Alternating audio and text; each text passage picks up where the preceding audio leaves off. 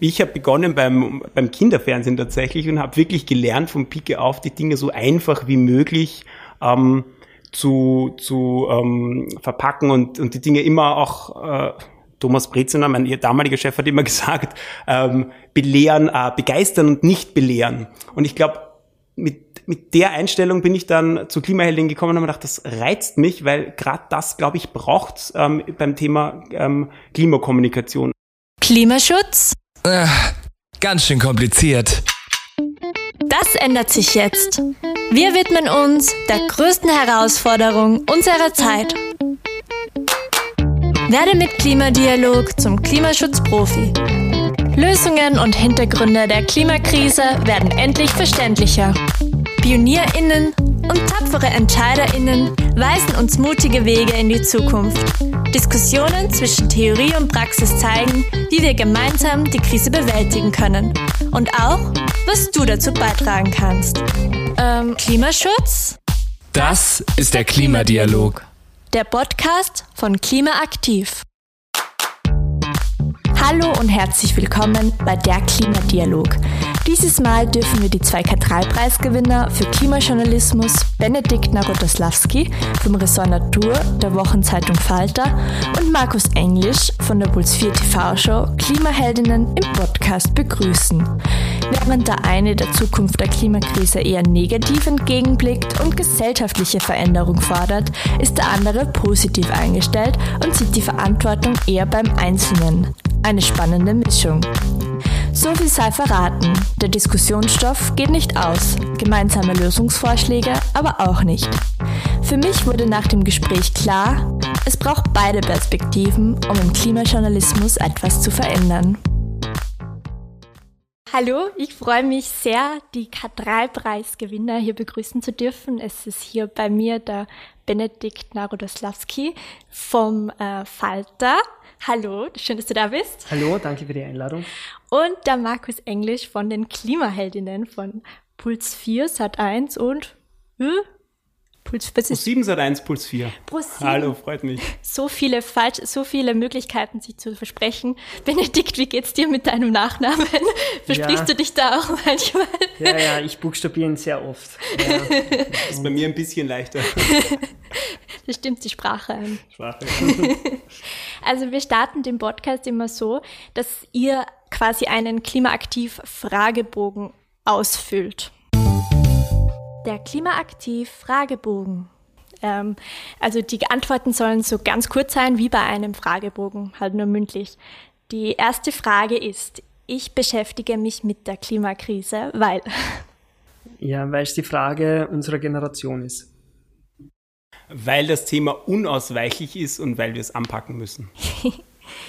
Klimakrise oder Klimawandel? Klimakrise. Klimakrise. Warum? weil, da, weil, weil es einfach eine Krise ist und es auch wissenschaftlich so äh, bestätigt wurde. Das Wort Wandel wird ähm, dem Thema nicht gerecht. Das muss eine Krise sein, weil das ist ja einfach inhaltlich leider. Ähm, das ist eine lustige Frage. Eisbär oder Menschlichkeit? Menschlichkeit. Auch eindeutig Menschlichkeit. Wisst ihr, worauf ich hinaus will? Nein. ich auch nicht. ähm, kennt ihr das, ähm, das Ding in der Klimakommunikation, das man oft sagt, ähm, dass in Zeitungen oft Eisbären verwendet werden ja. Ähm, und man kann aber mit denen überhaupt keine Beziehung aufbauen. Und deshalb sollte man eigentlich Bilder ähm, von Menschen nehmen, die einen wirklich auch berühren. Genau. Ja. Aber intuitiv beantwortet.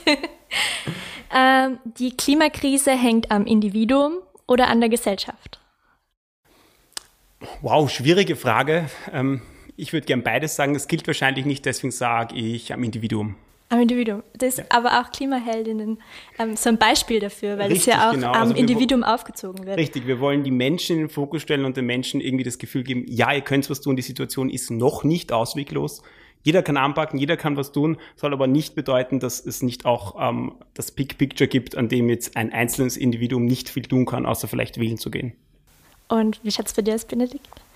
Ja, ich werde die gleiche Antwort geben mit beidem, aber ich werde es anders gewichten. Ich glaube, dass es eine gesellschaftliche Aufgabe ist, weil es ähm, das, es ist sehr lang auf diese individuelle Ebene geschoben worden. Mhm.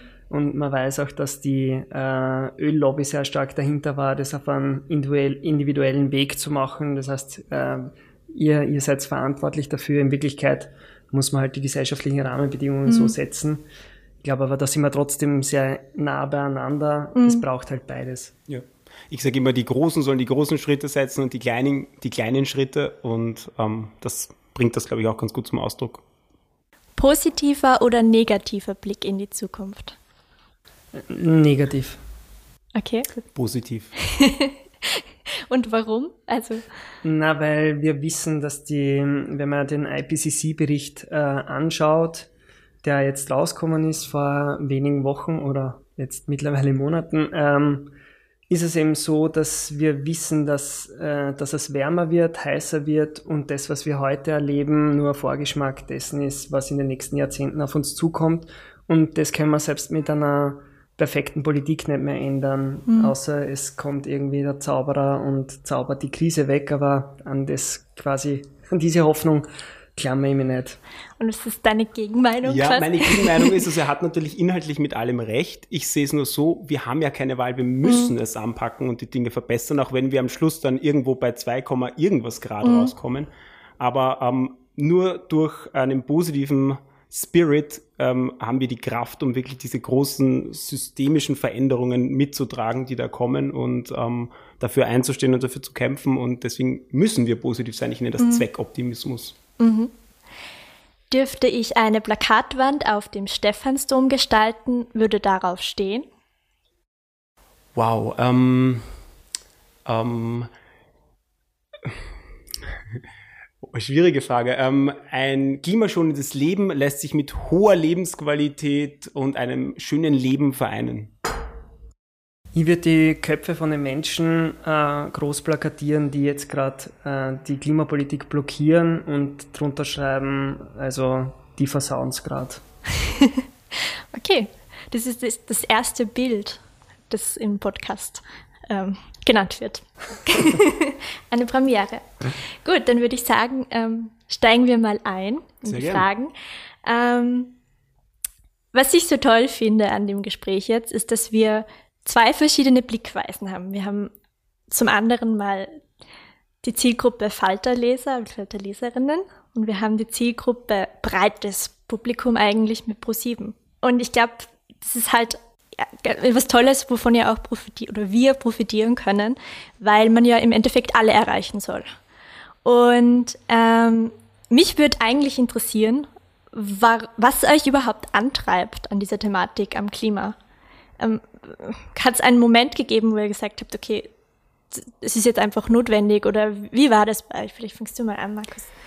Ja, ähm, wie das halt so oft ist im Leben, kommt man manchmal durch Zufall zu, zu, den Dingen, aber zumindest das, was Klimaheldinnen ist, drückt schon ein bisschen so auch aus, woher ich komme. Mhm. Also wir haben so den Anspruch in Klimaheldinnen, dass wir die Klimathemen wirklich so einfach wie möglich erzählen und verpacken und auch immer so ein bisschen Emotion und Unterhaltsamkeit mhm. mit reinbringen.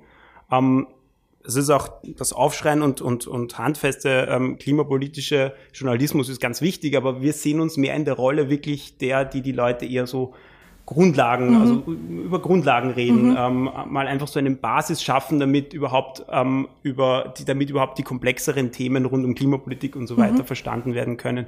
Und ähm, ich habe begonnen beim beim Kinderfernsehen tatsächlich und habe wirklich gelernt vom Pike auf die Dinge so einfach wie möglich ähm, zu, zu ähm, verpacken und, mhm. und, die Dinge immer auch, äh, Thomas Breziner, mein damaliger Chef, hat immer gesagt, ähm, belehren, äh, begeistern und nicht belehren. Mhm. Und ich glaube, mit, mit der Einstellung bin ich dann zu Klimaheldin gekommen und habe gedacht, das reizt mich, weil gerade das, glaube ich, braucht ähm, beim Thema ähm, Klimakommunikation. Einfach nicht mit Finger zeigen, eher in Richtung ähm, äh, begeistern die Leute nicht so sehr mit dem erhobenen Zeigefinger, sondern wirklich ähm, wirklich ähm, über Geschichten irgendwie Themen verpacken. Ja, und ähm, ich glaube, das ist meine Perspektive und, und ähm, so bin ich zu Klimajournalismus gekommen. So habe ich mir das zugetraut, weil ich dachte, das ist meine Stärke, mhm. das bringe ich mit und ich glaube, das könnte es irgendwo auch brauchen. Mhm. Benedikt, wie geht's dir da? Also, was treibt dich an oder ähm, was ist dein Ziel?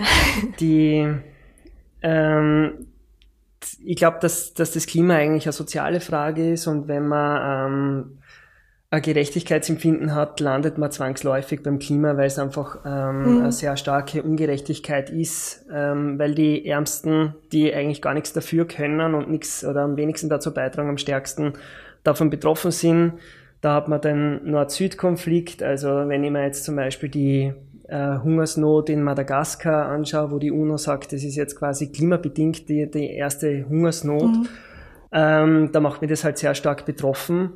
Und ähm, gleichzeitig kann man es natürlich intergenerationell sehen. Das heißt, ähm, die Kinder, die jetzt gerade auf die Welt kommen oder jetzt vier und zwei sind wie meine Kinder, ähm, die können eigentlich gar nichts dafür, dass es mhm. meine Generation und die Generation davor verbockt haben.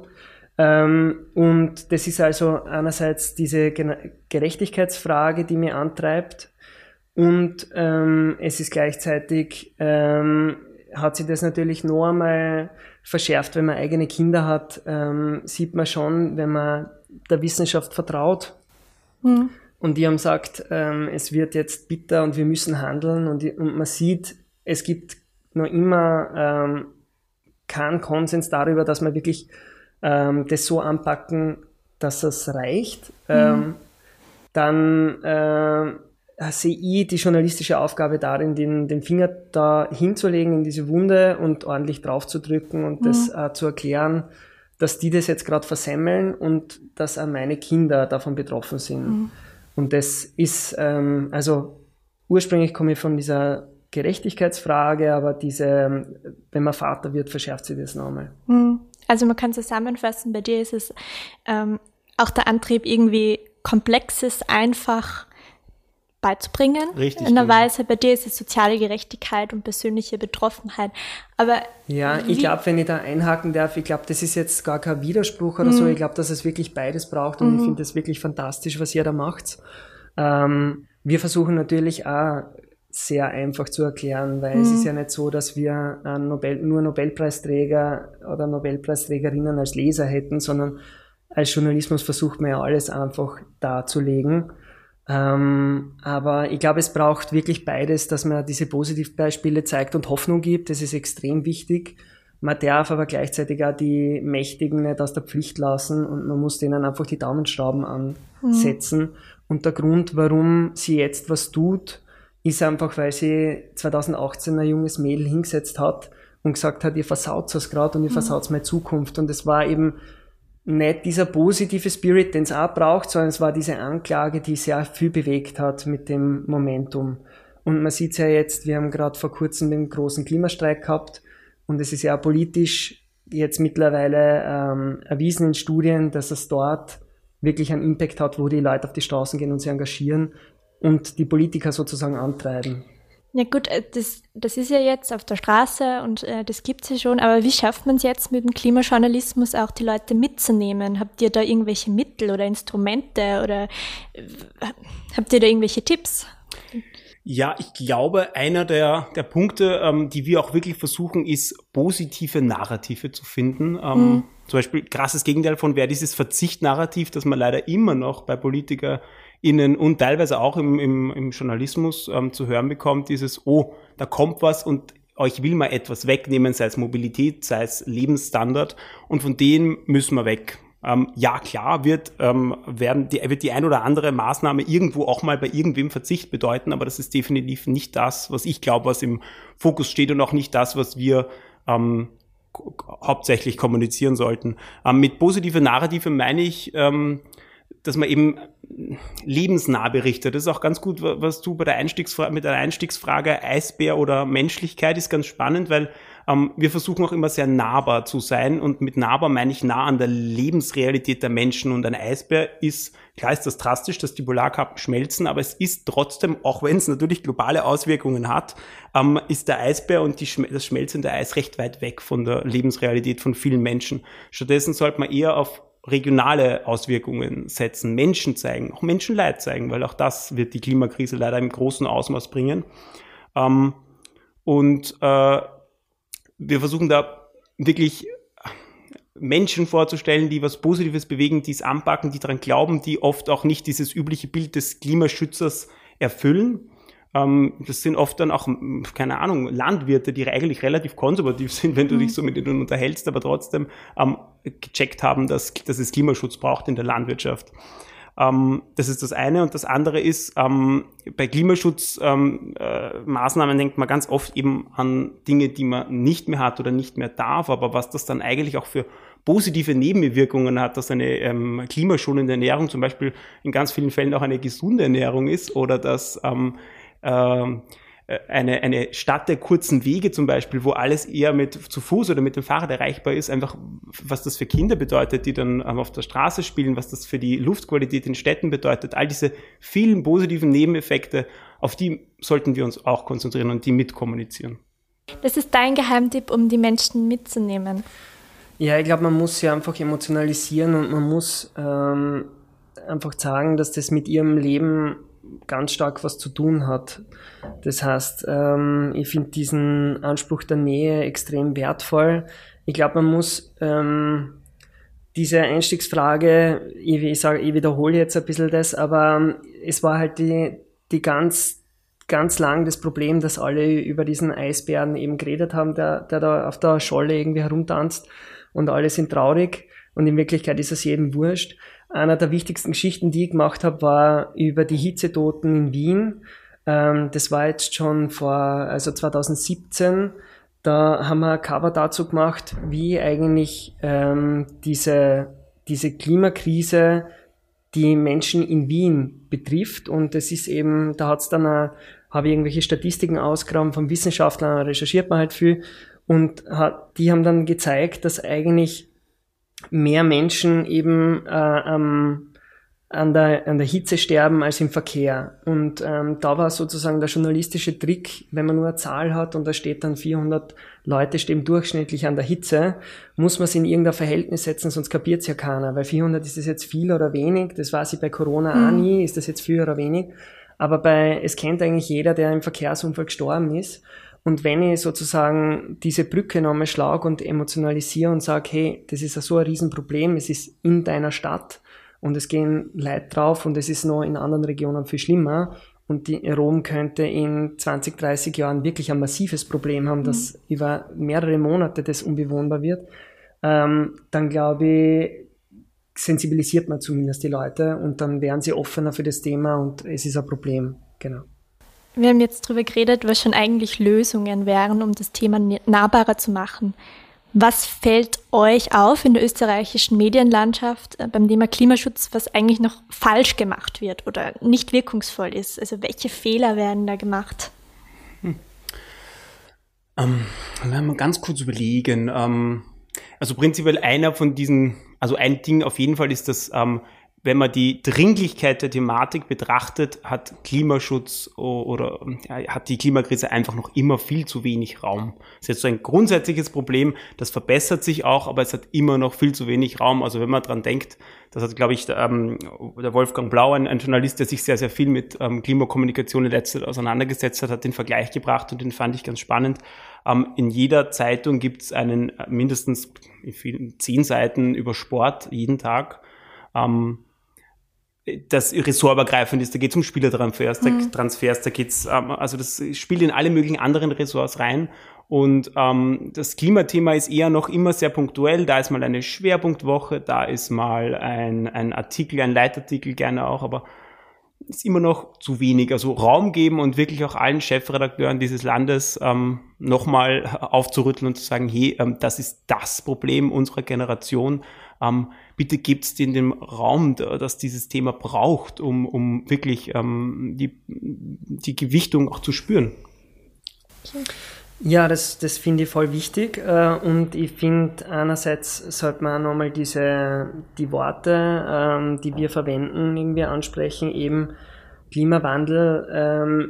Da merkt man, wenn das ein Journalist schreibt oder eine Journalistin, dann hat sie es einfach nicht kapiert. Da, das kann ich mit einem Blick sagen, die hat sie einfach oder der hat sie nicht beschäftigt damit. Mhm.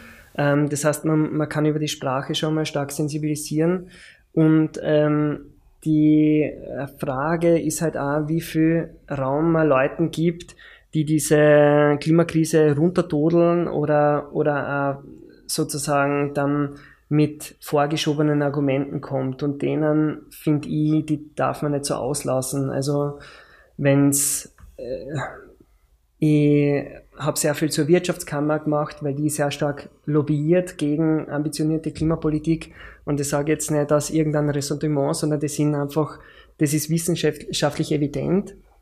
Da gibt es Studien, dass die das seit Jahrzehnten verhindern. Äh, dann denke ich immer, warum werden diese Leute nicht viel stärker vor den Vorhang geholt? Wir versuchen das eh, aber ich denke mir das dann halt, die versauen jetzt gerade die Zukunft meiner Kinder und warum lassen das andere Leute äh, oder, oder Kolleginnen und Kollegen das, also das, warum lässt man die Leute so davon kommen? Das, das müsste man permanent ansprechen und bei jedem äh, Blockierversuch von industriellen Vereinigungen, Wirtschaftskammer, ÖVP, jetzt you name it, äh, teilweise sind, sind dann andere Interessensgruppen auch drinnen, müsste man eigentlich immer aufzeigen, worum es da eigentlich geht wer davon profitiert, nämlich sehr, sehr wenige und wer davon zu also wer dabei Schaden nimmt. Und äh, das sind sehr, sehr viele. Aber wie holt man die ähm, vor den Vorhang? Indem man es einfach berichtet, indem man einfach, äh, wenn die Wirtschaftskammer erklärt, sie will einen sehr niedrigen CO2-Preis oder nur den CO2-Preis, wenn die Köstsenkung kommt, dann muss man einfach sagen, äh, was Sache ist, nämlich, dass die einfach äh, jetzt wieder einen ambitionierten äh, Entwurf torpedieren wollen oder einen Versuch torpedieren wollen. Und ähm, die kann ich einfach nicht so da, davon kommen lassen. Und da muss ich ja die Leute emotionalisieren, dass sie wissen, dass äh, ich schreibe es ja nicht für mich, ich schreibe es ja, es, es betrifft uns ja alle. Also das ist einfach ein gesellschaftlicher Missstand und äh, ganz ein böses Lobbying. Und warum werden die Fehler da gemacht? Also was, naja, was könnte der Grund sein? Bitte. Also ich gebe im Prinzip mal allem recht. Also das ist wirklich ganz wichtig, dass man auch die schwarzen Schafe wirklich nennt. Ich glaube, warum man es teilweise nicht macht, ist vielleicht, weil also wir setzen uns halt wirklich beruflich sehr, sehr viel mit dem Klima, mit der Klimakrise auseinander. Jetzt hätte ich fast Wandel gesagt. Ähm, äh, mit der Klimakrise auseinander, aber es gibt immer noch leider auch sehr viele JournalistInnen, die das nicht machen und die Dringlichkeit immer noch nicht kapiert haben und immer noch in ihren alten, in ihrer alten Wirtschaftsdenke ein bisschen festhängen, unterstelle ich jetzt mal. Ähm, nicht jedem ist die Dringlichkeit bewusst. Ich glaube, das ist zumindest eine Antwort darauf. Mhm. Wie siehst du das? Warum werden die Fehler gemacht? Die, ja, das ist einfach, weil die, die Erstens wahrscheinlich, weil es einen falschen Anspruch von Objektivität gibt. Nämlich, äh, es gibt so die Lehrmeinung, man darf sich mit keiner Sache gemein machen, auch mit keiner guten. Es ist so ein, ähm, ein Journalistengrundsatz, den irgendein deutscher Journalist einmal formuliert hat, der aber völlig aus dem Zusammenhang gerissen worden ist. Aber es gibt sozusagen ähm, wenn ich äh, jemanden habe, der die Demokratie zerstören will oder die Pressefreiheit zerstören will, dann ist es völlig logisch, dass die Journalisten aufschreien und sagen, das ist ein totaler Wahnsinn und jetzt kippt da gerade was. Also und wenn wenn sie nicht aufpassen, dann passiert Ähnliches wie in Ungarn oder Polen. So, da sind wir sensibel, aber bei der Klimakrise sind wir, gibt's einfach noch nicht so die Sensibilität, vor allem bei den älteren Kolleginnen und Kollegen, muss man feststellen. Mhm. Die Jungen sind extrem stark sensibilisiert. Die Älteren sehen das halt als ein Thema von vielen und vielleicht ist es auch so zynisch, weil sie sagen, mir ist es eh wurscht, weil ich bin 60 und die 20er halte ich schon noch durch oder die 30. Mhm.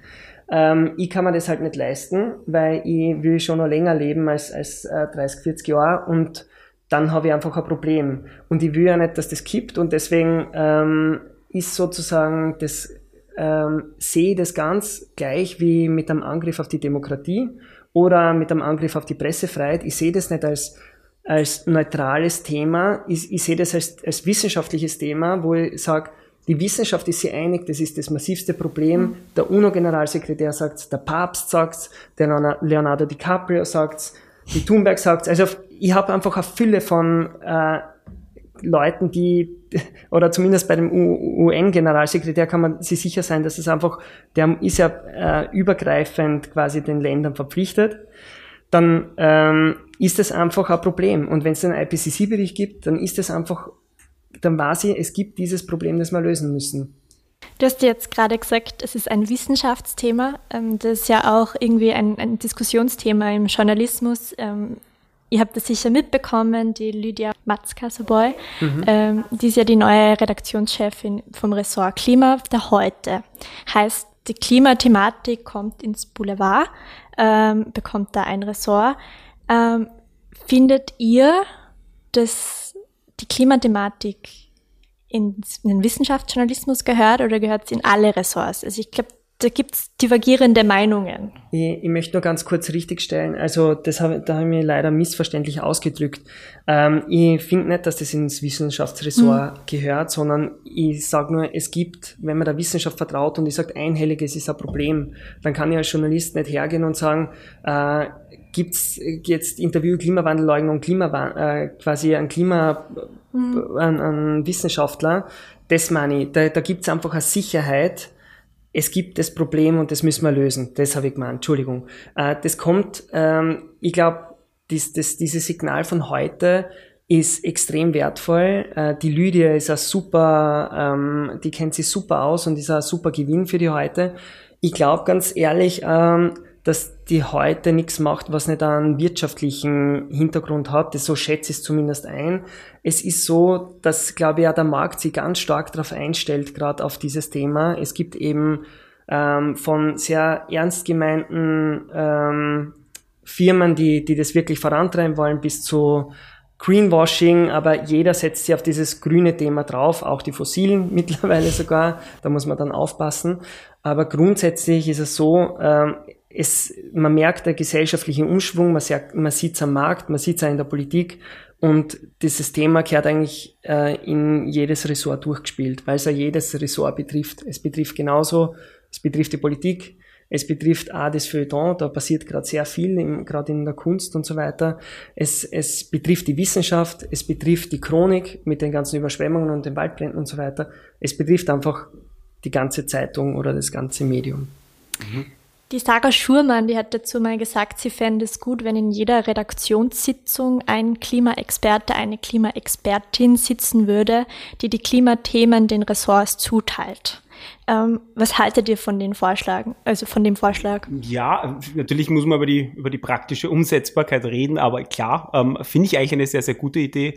Ähm, wird zumindest sicherstellen, ähm, dass ähm, wirklich das ganze ressortübergreifend behandelt wird und ähm, nicht wieder nur so äh, nur in der in Wissenschaftsjournalismus eigentlich dann landet oder vielleicht nur im Wirtschaftsjournalismus, sondern dass es wirklich überall Platz findet. Was ich noch gerne, was der Benedikt vorher gesagt hat, was ich gerne noch äh, ergänzen oder aufgreifen würde, ist äh, diese Abgrenzung zum Aktivismus, weil das habe ich tatsächlich auch immer wieder äh, erlebt, dass, dass mir Aktivismus unterstellt wurde, also von wegen, wieso ich mich da nicht das so stark für den Klimaschutz mache, weil eigentlich ist das doch ganz nicht mhm. so eindeutig.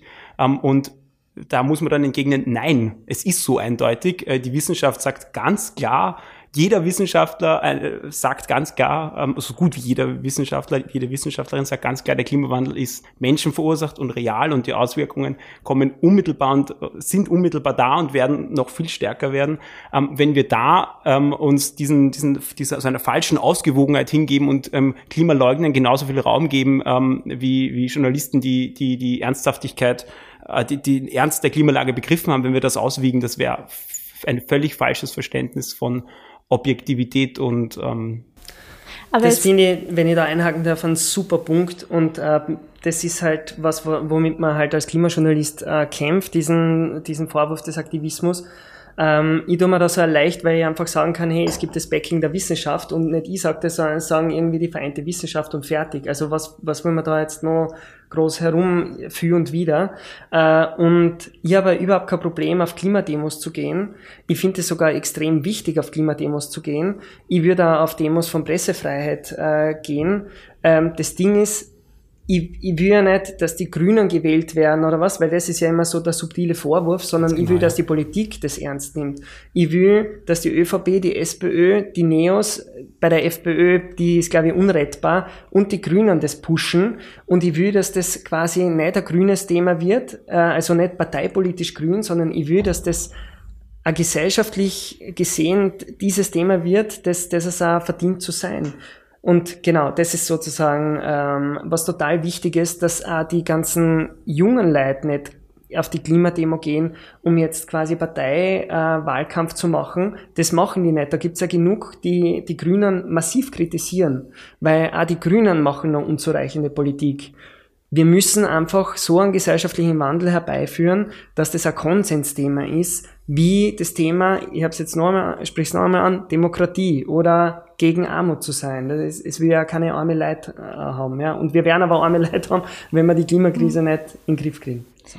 Aber braucht Klimajournalismus nicht vielleicht sogar Aktivismus? Was ist Aktivismus? Genau, das wollte ich auch gerade fragen. Das, das könnt ihr definieren. Na, also wenn es Aktivismus heißt, sehr aktiv für Sache einzusetzen, dann muss natürlich, dann muss natürlich Journalismus aktiv werden. Aber der Journalismus wird ja ohnehin aktiv, wenn es soziale Missstände gibt. Das ist ja der Wesenszug dieser, dieser Sicht der, des Watchdogs, der Wachhund der Demokratie, der vierten Säule im Staat, die die, die, die, die Mächtigen kontrolliert.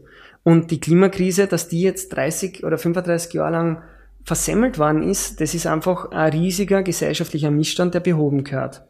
Mhm. So, und das muss man schreiben. Und wenn man es nicht tut, dann hat man im Job irgendwas falsch gemacht. Ich kenne jetzt keine genaue Definition von Aktivismus tatsächlich, aber mein Anspruch ist, solange ich mich auf wissenschaftlich fundierten ähm, äh, auf einer wissenschaftlich fundierten Grundlage bewege, ähm, ist das Journalismus und nicht Aktivismus. Wenn Aktivismus, Aktivismus allerdings bedeutet, dass ich das, das Ernst, den Ernst des Themas erkannt habe und meine ZuseherInnen ähm, äh, aktivieren möchte, ähm, das Thema ernst zu nehmen und, und ähm, vielleicht ein klimaschonenderes Leben einzuschlagen, dann ja, dann ist es Aktivismus. Wenn man sich jetzt den IPCC-Bericht anschaut und ähm, die Fakten also sich anschaut, das kann schon ziemlich Angst machen. Darf die Klimaberichterstattung Angst machen? Das ist eine sehr gute Frage ähm, und mit dem hader ich auch ein bisschen, weil es auch psychologische Studien gibt, die sagen, man darf die Leute nicht so erschrecken, dass sie sozusagen sagen, okay, es ist eh schon wurscht und ich bin in einem, ich bin sozusagen, das, dann führt es nämlich genau dahin, wo auch die, die Skeptiker oder die, die Leugner da sind, nämlich die dann nichts mehr machen. In Wirklichkeit muss man, glaube ich, die, die Wahrheit ist dem Menschen zumutbar, ähm, aber gleichzeitig muss man, und das ist, deswegen ist eure Arbeit so wichtig, muss man ähm, immer Hoffnung geben. Und ich habe hab zum Beispiel bei diesem IPCC-Bericht, das ist ja ein sehr gutes Beispiel, da liegen ja sehr brutale Fakten am Tisch, und gleichzeitig sagt die Wissenschaft betont dann immer, wir können es aber noch schaffen. Und das ist so eine, das ist die Key Message gewesen von diesem Bericht. Und ähm, ich habe, als ich über diesen Bericht da geschrieben habe, habe ich das ja ganz stark so, so formuliert. Es schaut nicht gut aus, aber wir können es noch schaffen. Und ich glaube, dieses, diese Message muss man schon mitgeben, dass es Hoffnung gibt und dass es sozusagen auch diese reale Hoffnung gibt. Ja, sehe ich tatsächlich ganz genauso. Ähm, wir weiß natürlich aus der Verhaltensforschung, dass ähm, Berichterstattung oder, oder generell Themen, die ganz viel negative Gefühle auslösen, Angst, Verlust, Ängste, ähm, ähm, Menschen tendieren halt dazu, dass sie dann solche Dinge ähm, verharmlosen, verleugnen, vielleicht auch ignorieren oder wegschieben, weil es halt einfach eine unfassbar unbequeme Wahrheit ist. Ähm, aber ja, also ich würde auch sagen, ja, man muss den Ernst der Lage tatsächlich so beschreiben, wie es ist. Das ist den ähm, ZuseherInnen, LeserInnen äh, zuzumuten und wir haben auch gar keine andere Wahl.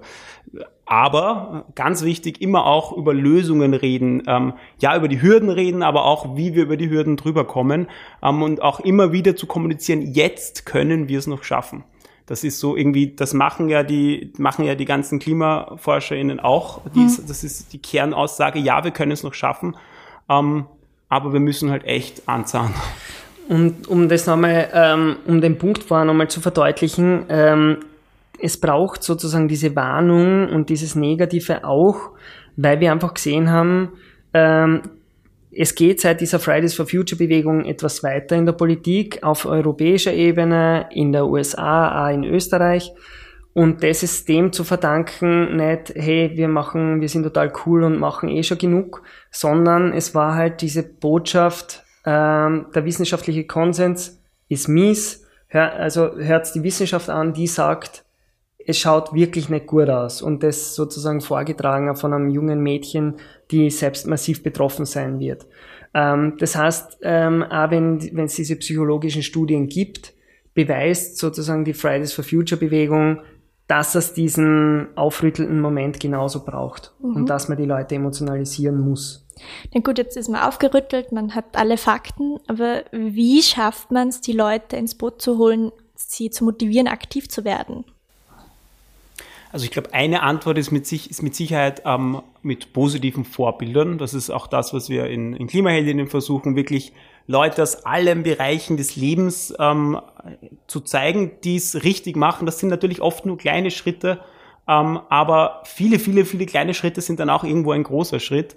Und ähm, ja, positive Vorbilder ähm, versuchen immer wieder zu zeigen, es ist nicht so unbequem, wie es vielleicht manchmal wirkt. Ähm, Klimaschutz, ähm, ein, ein Leben im Einklang mit den Ressourcen unserer Erde kann ein Leben mit sehr hohem Lebensstandard sein.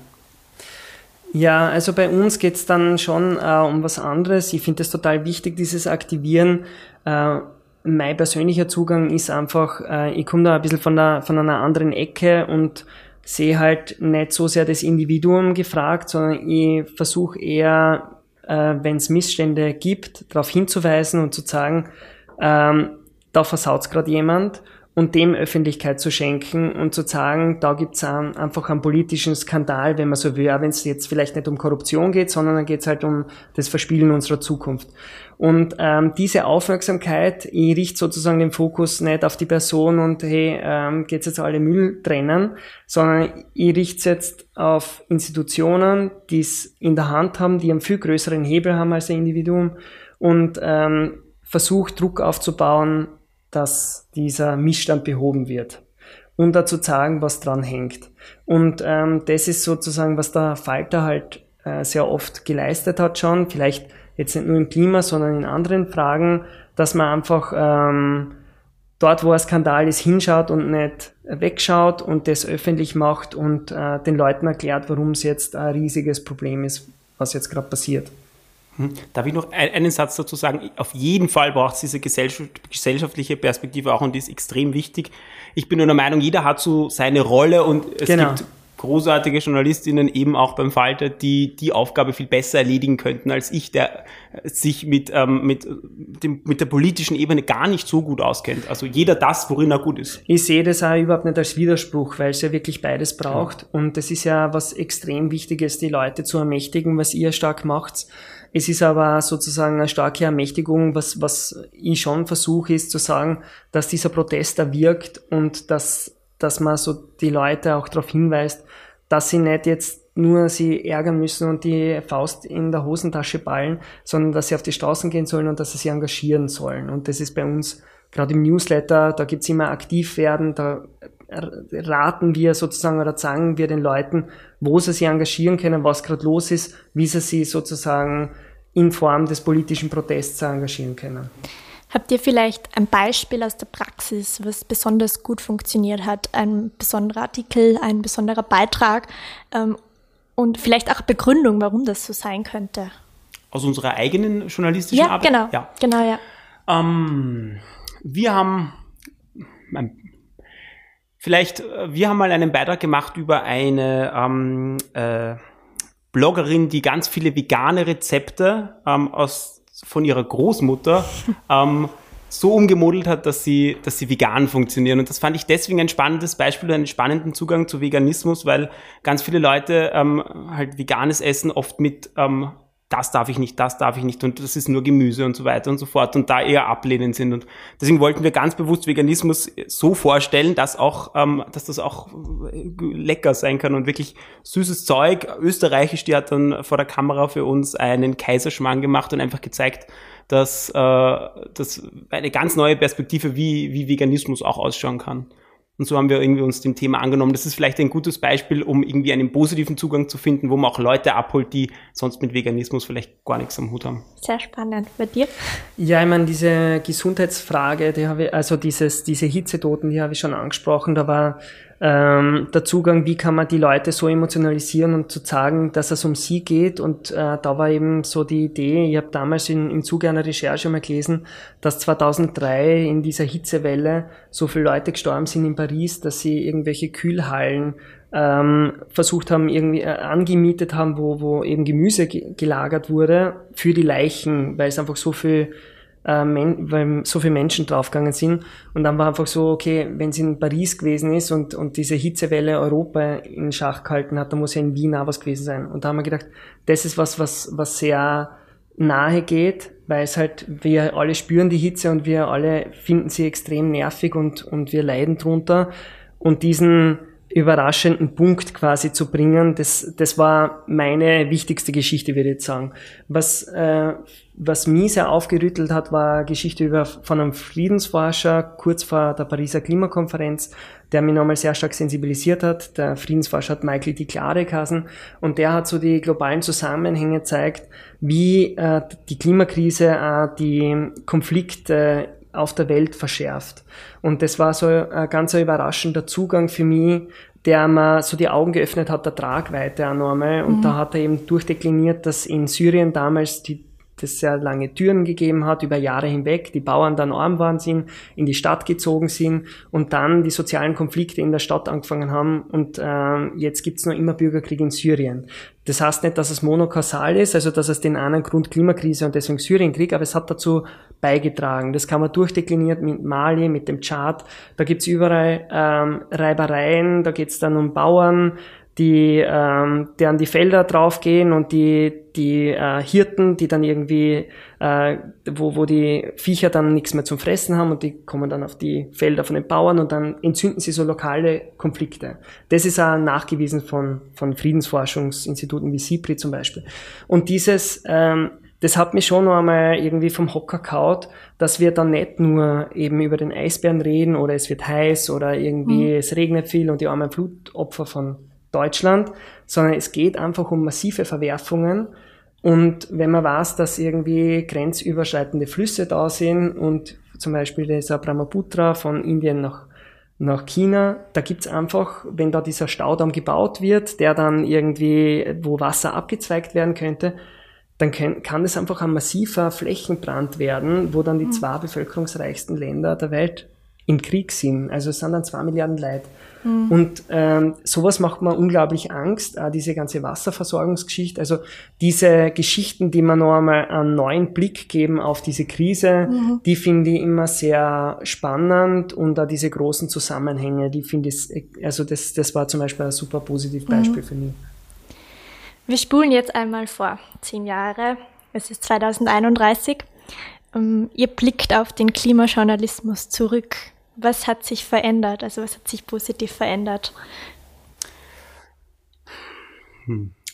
Ich muss mir mal kurz geistig dem Bild hingeben. Was hat sich positiv verändert? Oder ja, was wünscht ihr euch? Ist noch besser.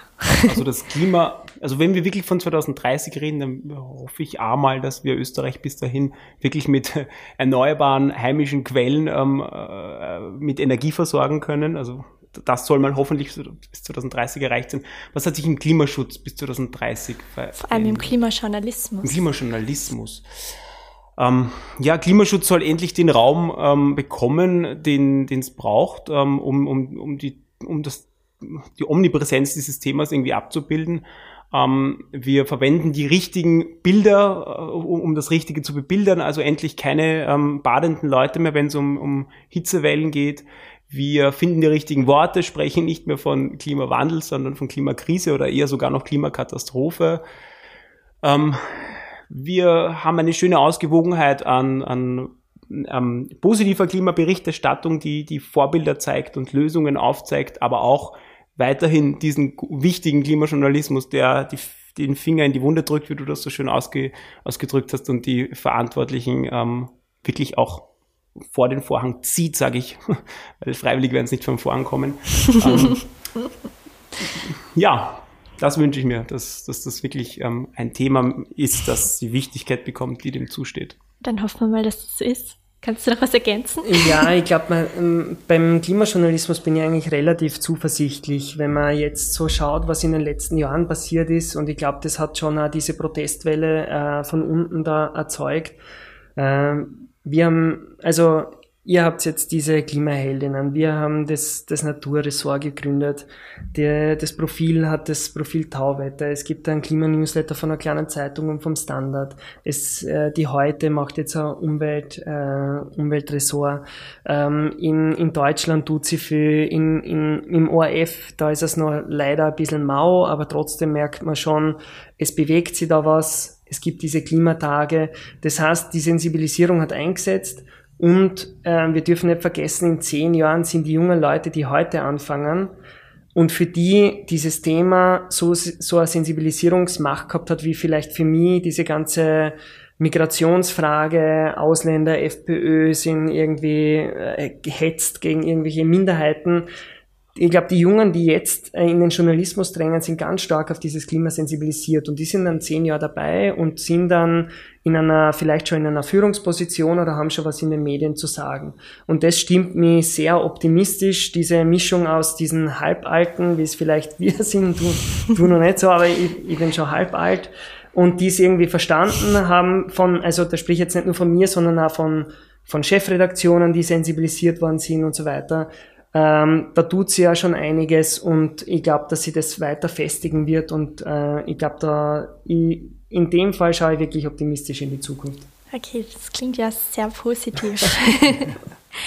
ähm, wir schließen das Gespräch immer so ab äh, mit einem Klimaaktiv-Tipp.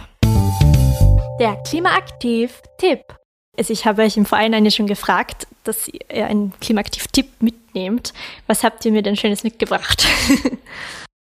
ja, ich, ich sage es jetzt noch einmal, ähm, dieser, ich würde noch einmal diesen Artikel, ähm, den ich schon angesprochen habe, Klima und Krieg von Michael die Klare äh, wärmstens empfehlen, weil er einfach so den Blick öffnet und mhm. der für mich äh, eine wichtige Rolle gespielt hat, um dieses Thema noch einmal zu begreifen. Äh, der ist schon sechs Jahre alt, aber er liest sich noch immer wahnsinnig gut und erschütternd und ähm, das ist sozusagen, auch wenn ich ihn schon vorweggenommen habe, ähm, das ist mein Klimaaktiv-Tipp. Also sie über diesen, äh, diesen Artikel zu lesen. Danke. Ich habe am Anfang überlegt, ob ich ein Buch vorschlagen soll. Es gibt ja viele tolle Bücher, aber ich habe mich dann was für was Praxisnahes entschieden, weil das auch am ersten repräsentiert, wo, wo ich herkomme. Und das ist tatsächlich ein Alltagstipp, ähm, wer ähm, jetzt wirklich sein Leben angeht und auch wirklich äh, als Einzel, als Individuum, als Einzelperson nachhaltiger leben will und dann irgendwann zum Thema Kleidung kommt und dann vor dem Dschungel an kleinen ähm, verschiedenen Labels, die alle ähm, super cool sind und nachhaltig sind, vor denen steht und sich so denkt, ich habe keine, keine Lust, mich mit dem Thema Mode auseinanderzusetzen. So geht's mir zum Beispiel. Für mich war das Thema Kleidung am schwierigsten, weil ich interessiere mich jetzt nicht wirklich für Mode, es macht mir keinen Spaß, mich da durchzuwühlen und dann hat, hat mir eine Freundin gesagt, dann kauf doch einfach die Mode gebraucht. Und genau das mache ich. ich. Mein Kleidungsstil hat sich seitdem nicht verändert. Ich muss auch nicht besonders viel Geld für Mode ausgeben. Hat halt für mich keinen hohen Stellenwert. Und ich kaufe, deswegen empfehle ich allen, die nachhaltiger Kleidung einkaufen wollen, kauft das gebraucht und tut euch das nicht an mit den kleinen Labels, außer du interessierst dich für Mode, dann macht sie auch Spaß. Okay, dann danke für was zum Lesen und was zum Anziehen. Ähm, wir sind beim letzten Punkt. Äh, bei mir war letzte Woche die Vivian Belschner, also die äh, Vanilla Holika, ist Instagrammerin.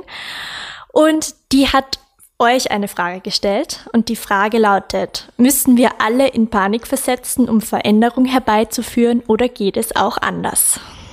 Wer mag beginnen?